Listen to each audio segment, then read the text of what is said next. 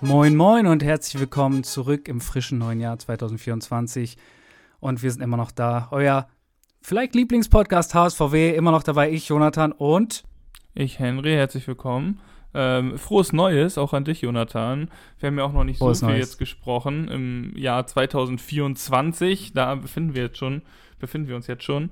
Äh, wie hast du denn dein Neujahr verbracht? Bist du gut reingekommen oder musstest du dich irgendwie im Gedanken an die äh, anstehenden Bremen-Spiele in Trauer wiegen? Ah, noch war ich wirklich in absoluter Ruhe. Nee, ich bin echt ganz gut ins neue Jahr reingekommen. Ich war äh, in der Heimat bei meiner Familie, habe da im relativ kleinen Rahmen noch mit, mit ein paar Freunden gefeiert. Es war echt entspannt und auch Weihnachten super familiär. Und jetzt äh, seit kurzem wieder zurück in der Studentenstadt, weil bei mir wird es jetzt bald ernst. Ich äh, schreibe im Februar Examen und jetzt ja, darf ich sehr viel lernen. Das wird sehr, sehr lustig. Ähm, aber immerhin gibt es ja Fußball noch als Ausgleich. Also es gibt hoffentlich auch ein paar Lichtmomente, wobei, wenn ich darauf gucke, wie Bremen aktuell drauf ist, vielleicht auch sehr viele dunkle noch zusätzlich. ähm, aber wie war es denn bei dir? Wie bist du ins neue Jahr reingestartet? Erzähl mal. Ich würde auch sagen, also ich bin soweit ganz gut reingekommen. Ähm, Weihnachten war auch sehr schön, sehr familiär. So, also es war sehr besinnlich dann auch. Und dann war ich aber auch irgendwann froh, dass die Zeit bei der Familie dann auch äh, vorbei war, weil irgendwie im Elternhaus das dann irgendwie lange auszuhalten, verstehe ich dann nicht, wie ich, also wird dann ja doch ein bisschen eng auf Dauer, wenn man dann in einer eigenen Wohnung wohnt. und dann ähm, war das der Fall. Aber auch Silvester war entspannt und ich konnte das neue Jahr gut willkommen heißen. Und jetzt bin ich heiß auf eine Rückrunde beziehungsweise auf den Abschluss der Hinrunde mit dem HSVW-Podcast. Ja, ich habe auch richtig Bock. Also ich habe gemerkt, so irgendwie, das ist auch unser kleines Ritual, dass wir das einmal die Woche machen. Und es hat mir schon gefehlt, deswegen ich war hyped, das jetzt wieder anzufangen. Ähm, ja, ich habe richtig Bock. Ja, und ähm, wir haben einmal kurz zum Vorgehen, können wir mal informieren. Also Bremen fängt jetzt ja dieses Wochenende wieder an, also die ganze Bundesliga, nicht nur Werder Bremen. Und der HSV ist ja eine Woche später erst dran mit dem Rückrundenstart, zusammen dann mit der ersten Bundesliga. Ähm, also die zweite Bundesliga natürlich mit dem HSV, aber die erste Bundesliga ist die Woche drauf dann auch in der Rückrunde offiziell angekommen. Deswegen besprechen wir jetzt hauptsächlich Bremen, bisschen den HSV und dann das Spiel, was ansteht gegen den VfL aus Bochum. Und nächste Woche gucken wir dann noch, äh, wenn wir im HSV und natürlich auch bei Bremen sich noch mehr tun sollte, wird das nochmal ausführlicher besprochen. Das heißt, heute so eine Art leichte Folge, sanfte Folge, kurze Folge zum Wiederreinkommen, damit wir auch das Podcasten wieder in Fleisch und Blut übergegangen haben. Du hast das so wunderschön gesagt. Aber ja, genau so machen wir das und lass uns dann doch etwas mit etwas reinstarten, was absolut nicht wunderschön war. Und zwar Bremen äh, jetzt zur Vorbereitung nach dem Neujahr erstmal ein Testspiel gegen Braunschweig gehabt am 7.1. und das ist wirklich katastrophal in die Hose gegangen. Hat man 3-1 verloren. Ähm, zusätzliche Anmerkung, der Streamingdienst war wirklich eine absolute Frechheit. Das waren einfach nur große Pixel, die sich nicht bewegt haben. Also ich meine, es ist cool, dass es kostenlos ist, aber bei der Qualität verstehe ich auch, warum es kostenlos ist, weil das kann man sich nicht antun. Ähm, Fun Fact: Das erste Tor von Braunschweig konnte man erst in der Halbzeit sehen, weil es vorher technisch nicht möglich war und in der Zeit, in der es gefallen ist, einfach sich nichts in diesem Stream bewegt hat. Ähm, und diese Streaming-Qualität hat auch ungefähr so die fußballische Qualität zusammengefasst, denn ich war wirklich sehr abgehackt. es war sehr schlecht. Ähm, vor allem dafür, wenn man bedenkt, dass Bremen eigentlich mit einer eigentlich Bundesliga-Startelf reingestartet ist, soweit es ging. Velkovic verletzt ausgefallen, aber ansonsten eigentlich alle am Start. Ähm, ja, Boré ist auf der Bank, über den reden wir gleich nochmal. Ja, und es war einfach eine sehr schwache Aufführung man hat klare Tempodefizite nochmal gesehen, vor allem hinten. Äh, das 2 zu 0, was Braunschweig da schießt, das ist ein 3 gegen 1 in der Verteidigung, ähm, wo dann ein Braunschweiger drei Bremen davonläuft. Das war schon ein bisschen krass zu sehen, so. Äh, wollte Mad am Ende noch mit dem 3-1. Äh, ja, und gegen ein Team, was jetzt in, was waren es, glaube, in 17 Spielen 16 Tore geschossen hat, drei Stück zu kassieren, das ist auch schon eine Leistung. Ähm, klar sollte man das nicht zu hoch hängen, weil Testspielcharakter noch, aber ist trotzdem erschreckend zu sehen, dass man da irgendwie überhaupt noch nicht auf dem Dampfer war.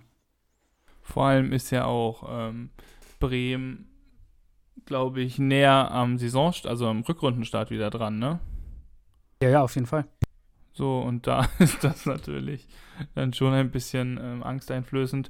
Ich habe auch die Aufstellung mir mal angeguckt und ich dachte mir so, als ich das Ergebnis gesehen habe, dachte ich so, ach, vielleicht macht Bremen so ein bisschen äh, auf ein paar Jugendspieler ranlassen, so ein bisschen so ähm, Spielpraxis für alle sammeln, aber dann habe ich die Startelf gesehen und ich dachte mir so, ei, also das ist, sieht schon ziemlich nach dem aus, was Bremen so mitunter zu bieten hat. Also nicht ziemlich, sondern es ist ja eigentlich das Beste ähm, ohne Jan Niklas, was Bremen zu bieten hat. Ne?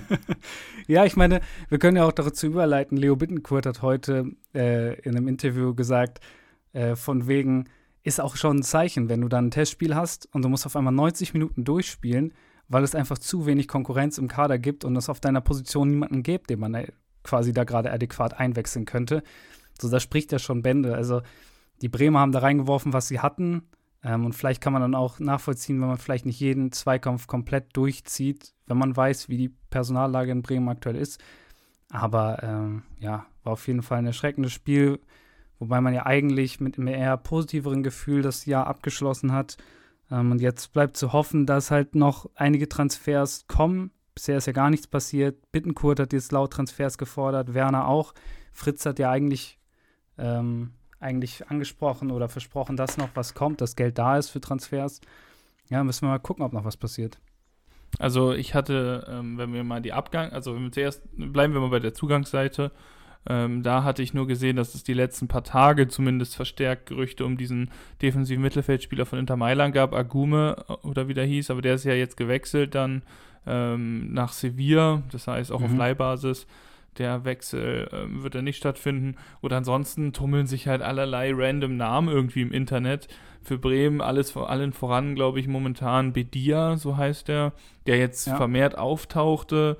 Ein Spieler, der ähm, in Genf spielt, in der Schweiz und 27 Jahre alt ist, ein Mittelstürmer, der sicherlich der Ersatz sein soll, wenn ein, ähm, wenn ein Abgang von Boré im Raum stehen sollte. Aber ich finde, wenn du dir das überlegst, selbst vor dem Hintergrund ähm, Mittelstürmer schön und gut, ja, bei Boré-Abgang, aber das macht den Kader dann ja auch nicht breiter.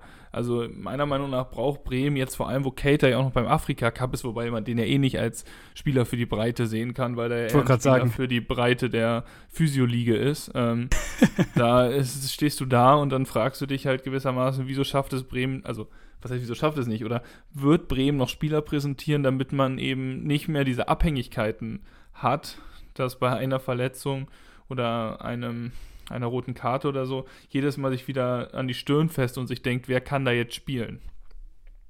Ja, ich finde, du hast es super zusammengefasst. Vor allem, dass die Transfergerüchte, die aktuell da sind, also einen äh, Chris Bedia, ich bin mir nicht ganz sicher, ob der so ausgesprochen wird, wahrscheinlich der vom Profile her mit seinen 1,90 nach einer coolen Verstärkung für einen Sturm aussieht.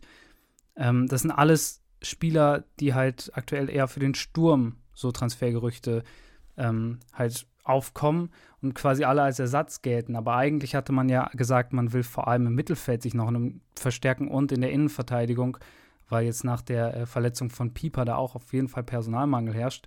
Ähm, und da kommen halt gar keine Gerüchte rein. Ich weiß jetzt nicht, vielleicht ist es auch einfach krass gespielt und aus dem Nichts wird da jetzt ein Transfer kommen.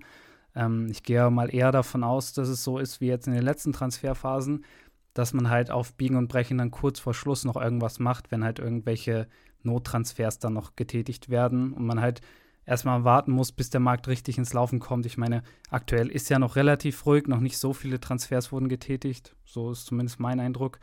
Ähm, und das Akuteste, was bei Bremen jetzt bisher passiert ist, dass, dass Raphael Boré von verschiedenen mittlerweile südamerikanischen Vereinen gefühlt als perfekter Transfer vermeldet wurde.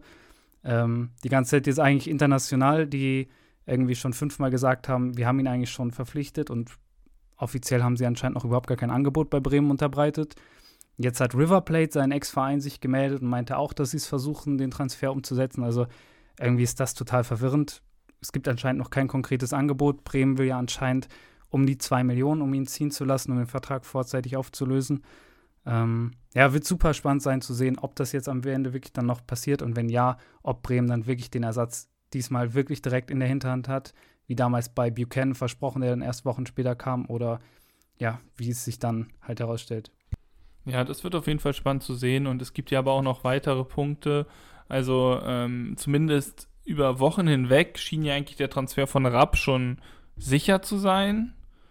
Also ich habe ihn noch nicht irgendwo offiziell verkündet gesehen, aber nee, ich, soweit ich, aber ich habe es irgendwo verbrieft oder fast schon verbrieft gesehen, dass er wohl sich dem KSC anschließen wollte, zumindest. Ich weiß nicht, ob die Verletzung dann vielleicht da einen Strich durch die Rechnung gemacht hat. Und auch bei Kovnatski war es ja so, dass zumindest in den Medien rumgeisterte, dass der vielleicht Abwanderungsgedanken haben könnte. Verständlich, weil das ist eins der großen Missverständnisse der Bremer Hinrunde. Aber Bremen kann es sich halt, egal welchen, welchen Spieler es sich handelt, kann es sich nicht leisten, irgendwen nur abzugeben, weil ähm, man auch gesehen hat, selbst ein Rapp, dem man wirklich jetzt nicht zwangsläufig ähm, nicht mal den Kult-Bundesliga-Faktor wie jetzt ähm, äh, groß zusprechen könnte. Selbst der hat ja einige Minuten gesammelt in der Hinrunde. Also Bremen muss auf jeden Spieler zählen und muss irgendwie hoffen, dass sie jetzt noch ein paar Spieler an Land bekommen. Und Clemens Fritz, ich weiß nicht, ob der wirklich einfach insgeheim kocht im Hinterstübchen oder ob das einfach eine riesige Leere in seinem Kopf ist. Also ähm, ich halte das für relativ gefährlich, muss ich ehrlich sagen. Vor allem jetzt auch vor dem Spiel gegen Bochum, was ja auch wahnsinnig wichtig ist. Ja, ich glaube, da wird schon im Hintergrund gekocht, aber eher auf so einer kleinen Sparflamme, auf so einem kleinen Bunsenbrenner vielleicht. Also ich glaube, nicht so groß, wie wir wie, wie Bremen-Fans uns das erhoffen würden. Äh, Rapp zum KSC ist, soweit ich das mitbekommen habe, hauptsächlich jetzt erstmal deswegen auf Pause gedrückt worden, weil man halt keinen Ersatz hat. Und man möchte ihn, wie du gerade ja auch festgestellt hast, möchte ihn nur abgeben, wenn man Ersatz hat, weil er tatsächlich Relevanz hat für dieses Team, wenn er fit ist ähm, weil er zumindest ein Kaderspieler ist, der auch mitkommt zu den Spielen, weil er halt Sechser spielen kann und auch Innenverteidiger. Ähm, ja, und man muss jetzt gucken, das gleiche mit Kovnatski. Also, das ist einfach ein fester Kaderspieler, wenn man den jetzt ähm, verleihen sollte verkaufen wollte. Man hat keinen Ersatz. Wenn jetzt Boré noch mehr äh, zusätzlich noch geht, fehlen ja wirklich die Leute vorne. Und bei Kovnatski kommt jetzt dazu, dass der wohl auch äh, jetzt deutlich Fitness nochmal dazugelegt hat. Der war wohl ein bisschen, hat auch zugenommen und so in der Hinrunde, hat jetzt wieder abgenommen, wirkte fitter, hat ja auch gegen Braunschweig gespielt, wirkte da ganz okay dann. Also er wurde eingewechselt, war dann ganz okay. Also mal gucken, vielleicht kommt er in der Rückrunde tatsächlich auf ein paar mehr Minuten. Ähm, aber ja, es wird jetzt super wichtig. Ähm, eigentlich war die Hoffnung ja, dass vor Bochum vielleicht schon was passiert. Das sehe ich bei bestem Willen nicht mehr, dass da vor Sonntag jetzt noch was passiert. Aber dann zumindest ähm, was ich halt wichtig fände, was Bittenkurt auch gesagt hat auf der PK, es wäre vielleicht mal wichtig, jetzt auch Leute zu holen, die wirklich eine Direktverstärkung sind, weil in letzter Zeit hat man vor allem häufig Leute geholt, die man erst noch ranführen musste, die keine Direktverstärkung sind, wie jetzt zum Beispiel in Sennelin, dem man das nicht zutraut. Auch in dem Mann traut man das ja ab und zu anscheinend immer noch nicht zu, sondern dass man jetzt wirklich Leute holt, die dann direkt Startelf-Potenzial eigentlich haben und dann auch direkt da durchstarten können. Ich muss aber dann auch dazu nochmal ergänzen. Ähm, ich weiß nicht, ob das dann auch gewissermaßen ein Hirngespinst ist von ähm, Werner, weil in Belgien hat ja Linnen zum Beispiel bei Saint-Gillois ne, gespielt. Und ich meine, da hat er doch auch funktioniert, also da hat er gespielt. Er hat äh, Europapokal gespielt, so faktisch. Und da hat er es auch. Also ich verstehe nicht. Und Bremen spielt ja, wie gesagt, nicht den kompliziertesten Fußball aller Zeiten, sodass man ihn gegen einen Freiburg nicht ranlassen könnte. Gegen Bayern hat er am ersten Spieltag auch gespielt. Also das sind ja eigentlich, also eigentlich sind das ja alles Transfers. Das sind ja keine Leute, die 17 sind oder die 16 sind oder 18 oder 19, die rangeführt werden, sondern es sind ja eigentlich fast alles gestandene Profis. Und die schaffst du nicht einzubinden. Das ist ja beim Kovnatski das Gleiche. Es ist bei einem Cater im Endeffekt ja auch das Gleiche, wo es aus Verletzungsgründen ist. Aber trotzdem sind alle Neuzugänge irgendwie mehr oder weniger äh, nicht so eingeschlagen, wie sie sollten, weil zwischen auch in dem Mann, wo hatte man wahrscheinlich gehofft, dass man den Weiser-mäßig einfach, jetzt nicht positionstechnisch, aber einsatzzeittechnisch als eine der Säulen in der Mannschaft etablieren kann. Aber irgendwas scheint da nicht zu funktionieren. Und ähm, ich finde, weil das, die Spielerprofile, die geholt worden sind, sind ja eben eigentlich welche, wo man sagt, die müsste man Plug and Play relativ unkompliziert reinwerfen, weil wenn ein Christian Groß das spielen kann, dann sollte man es auch im Linnen auch zutrauen auf dem Papier. Ja, der macht es ja jetzt zum Glück nicht mehr. Beziehungsweise nur noch in Aus äh, Ausnahmefällen. Ähm, ja, aber du hast recht. Eigentlich sind die Transfers, die man getätigt hat, vor allem für das Geld, für Bremer Verhältnisse viel, sollten die Plug and Play sein, dass du die einfach aus einem anderen Team nimmst und bei dir direkt einsetzen kannst. Ähm, hat jetzt so, nur so semi gut funktioniert. Also der letzte, das letzte Transferfenster war ja eher dann Mau zu bewerten. Vor allem, wenn Boré jetzt auch schon direkt nach einem halben Jahr wieder gehen sollte. Der Einzige, der eigentlich wirklich zündet, einigermaßen. Ähm, ja, bleibt zu hoffen, dass wir vielleicht diesen Winter ein bisschen was retten können und dass vor allem einfach ein paar Teams schlechter bleiben als Bremen. Also, also das ist glaub, eher die, die Hoffnung. Gef ich glaube, die Gefahr, dass so viele Teams besser werden als Bremen, ist nicht so groß.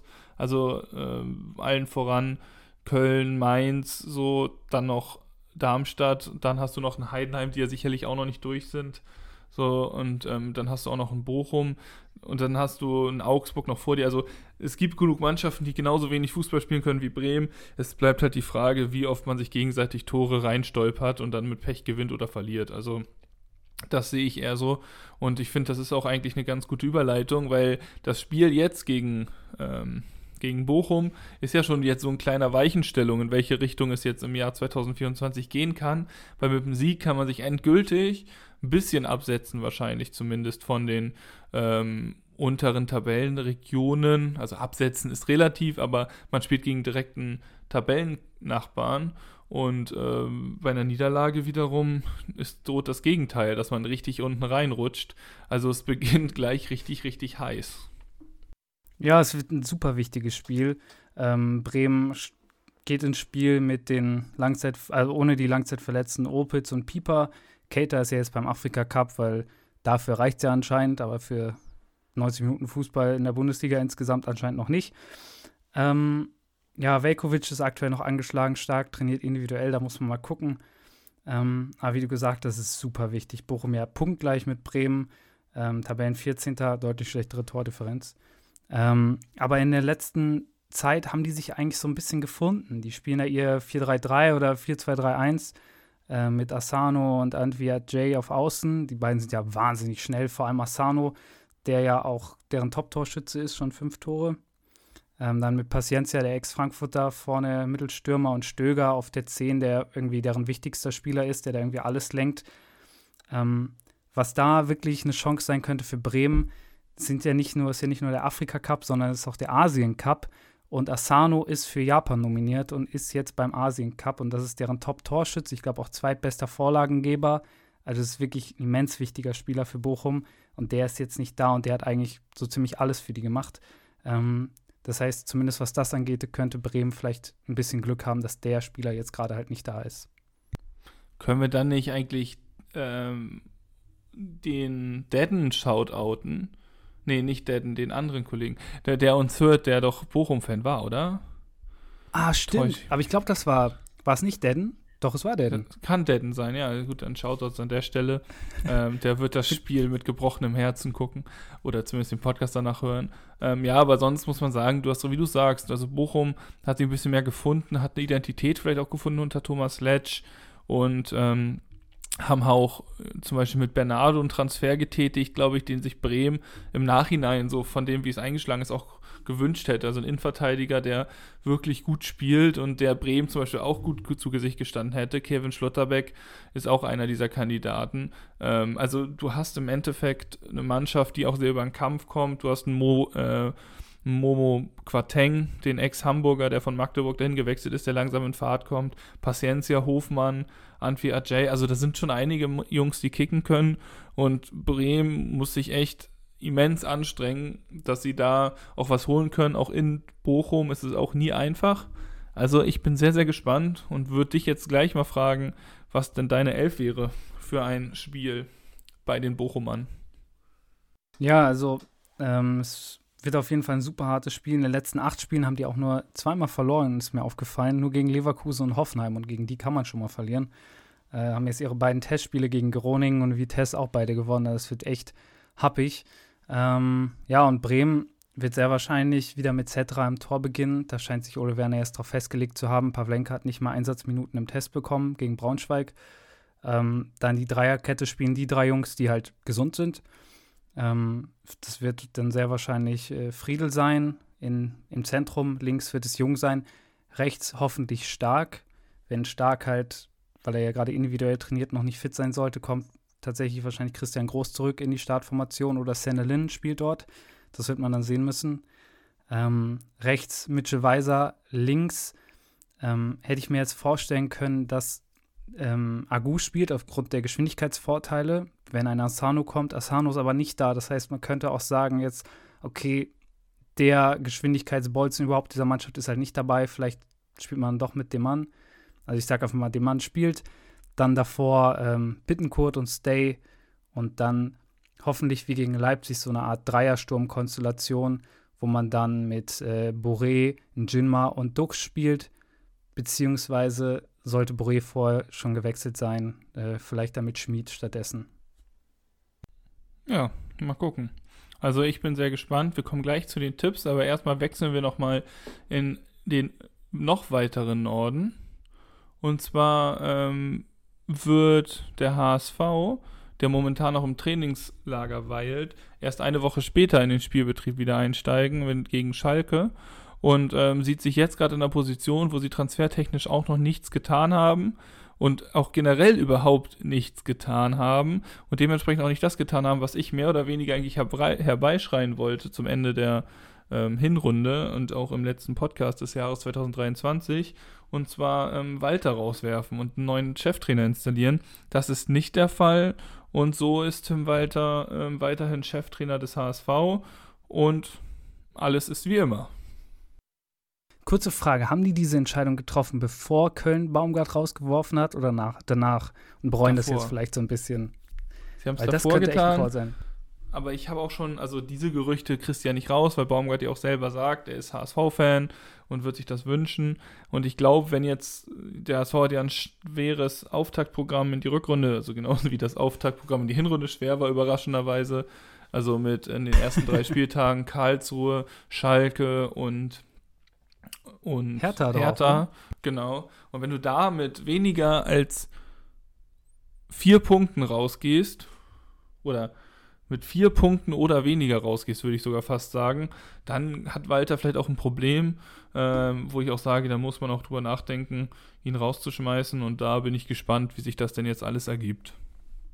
Wobei ich jetzt auch es schon fast verwirrend fände, wenn man sagt, okay, man hat jetzt diese super Chance, wenn man einen Wechsel möchte, dann jetzt diese Vorbereitungszeit nutzen.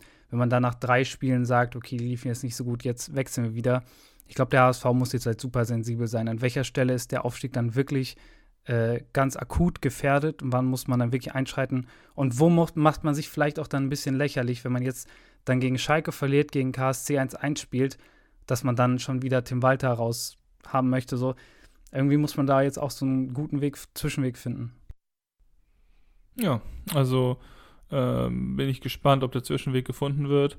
Ich bin aber weiterhin ein bisschen pessimistisch dass der HSV so auf dem richtigen Weg ist, wie dem auch sei. Ähm, auch beim HSV gibt es natürlich Gerüchte um Zu- und Abgänge. Und bei, auf der Abgangsseite geht es vor allem um, um Einnahmen, der auch plötzlich bei Werder Bremen im Gespräch war. Und zwar ist das eigentlich der, die HSV-Legende, kann man, also was ist Legende, zumindest ein sehr alteingesessener Spieler, der die ähm, Geister scheidet. Und das ist Bakariata. Der Vertrag läuft zum Saisonende aus und dementsprechend kann er jetzt verhandeln und der HSV bietet wohl 600.000 und das letzte, was ich jetzt gelesen habe, ist, dass es plötzlich ähm, irgendwelche Vereine gibt, die einen Millionenangriff auf Bakariata vorhaben, vertragstechnisch. Und die Frage ist, ob der HSV da mitgehen kann. Ja, die Frage ist eher, ob der HSV da mitgehen sollte. Ähm, also Bakariata an allen Ehren. Ich meine, ich habe das Transfergerücht zu Bremen ja dann natürlich auch mitbekommen. Aber ich glaube nicht, dass das ein Spieler ist, der in der Bundesliga den Unterschied machen kann. Ich finde jetzt, zweite Bundesliga ist er echt doch ein Top-Angreifer, äh, vor allem durch diese Geschwindigkeit super schwer zu greifen, aber immer mal wieder diese technischen Komplettaussetzer und diese Flanken, die irgendwo um nirgendwo landen. Ähm, ohne ihn jetzt komplett schlecht reden zu wollen, ich glaube nicht, dass er ein Millionenangriff wert wäre. Ich hoffe auch nicht, dass Bremen da ernst macht. Und ähm, ja, als HSV ist es, glaube ich, schade einfach um die Personalie, aber ich würde jetzt auch nicht dann in Panik ausbrechen, wenn es da zu keiner Verlängerung kommen sollte. Das ist zumindest meine Ansicht. Nee, ist schon richtig. Es bringt nur momentan ein bisschen Un Unruhe rein beim HSV. Vor allem, weil auf der Gegenseite, auf der Zugang, also als Abgang vielleicht noch als Honorable Mention, ähm, Valon Zumberi kam ja in der Hinrunde nicht zum Zug, ist ja Innenverteidiger aus der eigenen Jugend 21, kommt nicht zum Zug. Der befindet sich wohl auf dem Absprung in die dritte Liga. Lübeck, Halle oder auch Mannheim sind da wohl Ziele, die anstehen, das nur um ihn nicht unerwähnt zu lassen. Auf der Zugangsseite gibt es auch einige Gerüchte und vor allem die am heißesten sind, sind vor allem Oliver, Oliver Battista Meyer, dann Noah Katterbach, den kennt man ja schon in Hamburg aus letztem Jahr.